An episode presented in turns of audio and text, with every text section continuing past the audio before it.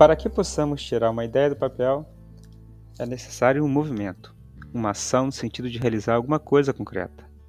Elaborar um plano ajuda bastante, pois orienta uma série de ações para o mesmo objetivo.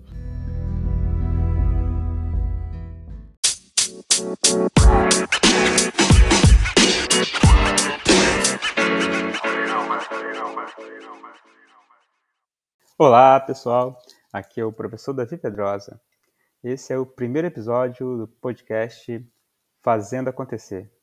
Nosso tema é Tirando as propostas do papel, do curso de empreendedorismo, conteúdo para o terceiro bimestre do segundo ano do ensino médio.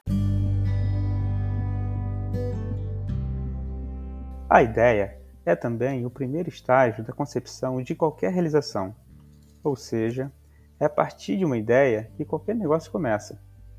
Sempre temos ideias. Todos os dias temos ideias.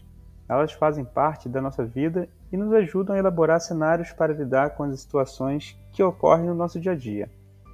Mas, para que uma ideia se transforme em um negócio, existe um longo caminho a percorrer. Infelizmente, a maioria das ideias não são concretizadas.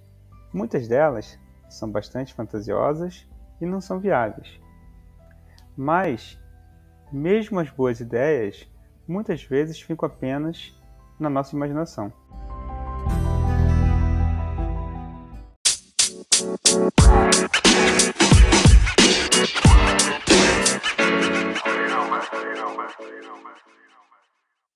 Para tirar suas propostas do papel, você precisa perder alguns medos e seguir algumas dicas que darei nesta série do podcast Fazendo Acontecer.